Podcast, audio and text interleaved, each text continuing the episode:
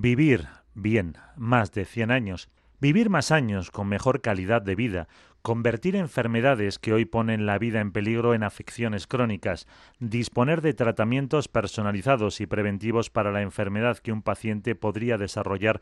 con base en sus características genómicas, el desarrollo de la tecnología y de la propia medicina abre un nuevo paradigma que sitúa al paciente en el centro del sistema, pero que también abre un importante debate sobre su futuro. No debemos olvidar que formamos parte de la generación más afortunada de la historia, con una esperanza de vida creciente y una calidad de vida mayor que continúa incrementándose de forma significativa. Así lo afirma Cándido Pérez, socio responsable de Gobierno y Sanidad de KPMG en España. Los datos no dejan lugar a dudas. En casi tres décadas, la esperanza de vida ha aumentado más de cinco años hasta superar los 83 años de media. Y las previsiones a 2030 apuntan a que viviremos otros dos años más de media, según las estimaciones del Instituto Nacional de Estadística. Este aumento de la esperanza de vida, que situará a España como el país más longevo del mundo en 2040, es consecuencia de varios factores. Reducción de mortalidad infantil, mejores hábitos de vida, acceso a sanidad, avances médicos y tecnológicos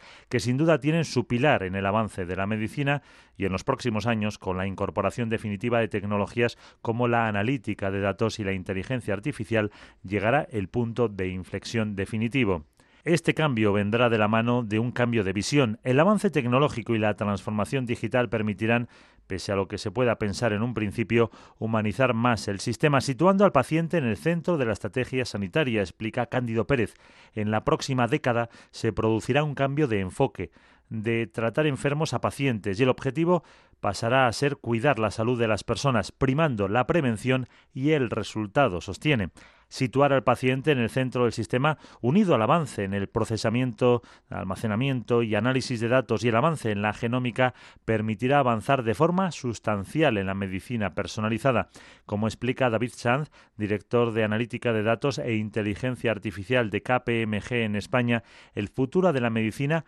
pasará por personalizar los medicamentos, dosis y proceso terapéutico a las necesidades específicas de cada persona con base en su genética. Históricamente, el factor limitante provenía del coste de la secuenciación y el volumen de los datos generados, pero el avance en la tecnología está haciendo que el precio ya no sea un problema, por lo que empieza a surgir la medicina personalizada, afirma David Sanz. Si en 2001 el coste de una secuenciación del genoma humano ascendía a unos 100.000 millones de dólares, en la actualidad no supera los 1.000 dólares. De hecho, el experto apunta a que en la actualidad el mayor límite a este avance provendía del propio ser humano. En el proceso de una secuenciación genómica, en la recolección de la muestra, el factor limitante puede provenir de que el paciente no quiera compartirla, aunque cuando se da en medio de procesos terapéuticos a causa de una enfermedad sí suele obtenerse el consentimiento. En la secuenciación y análisis de la formación técnica y en la interpretación de la experiencia y conocimiento del profesional médico,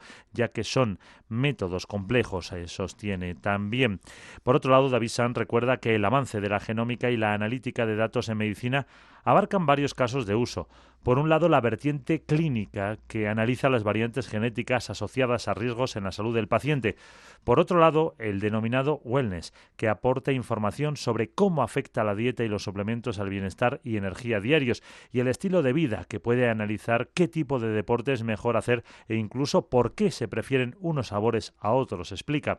del lado de la sanidad, pese a que situar al paciente en el centro de la estrategia parece sencillo, lo cierto es que no lo es. En teoría puede parecer una fórmula sencilla, pero un sistema basado en la medicina personalizada y preventiva supone un cambio de ecuación por el que el del pago basado en la actividad se pasará a otro basado en el resultado, sostiene Cándido Pérez. De este modo, para superar una ruptura de cadera se primaría un tratamiento que prime la rehabilitación y un tratamiento personalizado que solo requiera de una operación frente a tres operaciones por diferentes complicaciones en un sistema basado en la actividad. Por supuesto, para establecer este sistema se tiene en cuenta el perfil de cada paciente y no implica una reducción de la facturación, sino la introducción de incentivos para situar al paciente en el centro, de forma que el objetivo último sea la mejora de la salud y no únicamente la resolución de enfermedades e incidentes críticos, subraya el socio responsable de Gobierno y Sanidad de KPMG en España, una meta para la que es necesaria la alineación de todos los agentes del sistema, tanto del sistema primario como de los hospitales.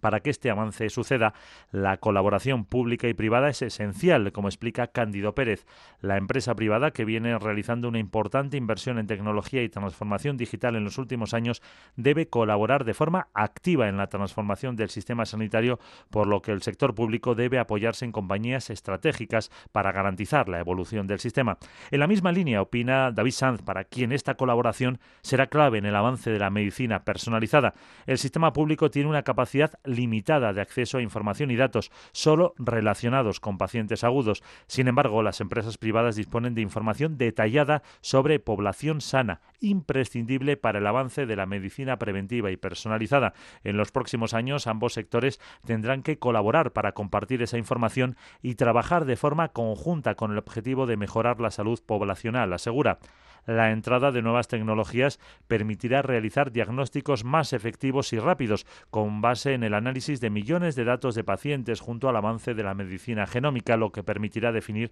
tratamientos personalizados. Un hito que hará más efectiva la medicina, cronificando enfermedades con elevadas tasas de mortalidad en la actualidad. Prueba de ello es que para 2030 se calcula que en Estados Unidos el número de personas con tres enfermedades crónicas o más pasará de 30,8 millones en 2015 a 83,4 millones, según el informe Healthcare 2030 elaborado por KPMG. El análisis de datos permitirá un avance en tres aspectos clave de la medicina y el sistema sanitario, la investigación, el procedimiento diagnóstico y terapéutico y la gestión se puede utilizar la información disponible con el objetivo de mejorar la vida de los pacientes, previendo ingresos, monitorizando la evolución de la enfermedad, estudiando su origen para alcanzar su prevención. Una parte de la inversión en sanidad debe girar en torno a la incorporación de estas tecnologías, sostiene Candido Pérez. En la actualidad, la inversión real en TIC en la salud en España se sitúa en el 1,2 del gasto sanitario, según el informe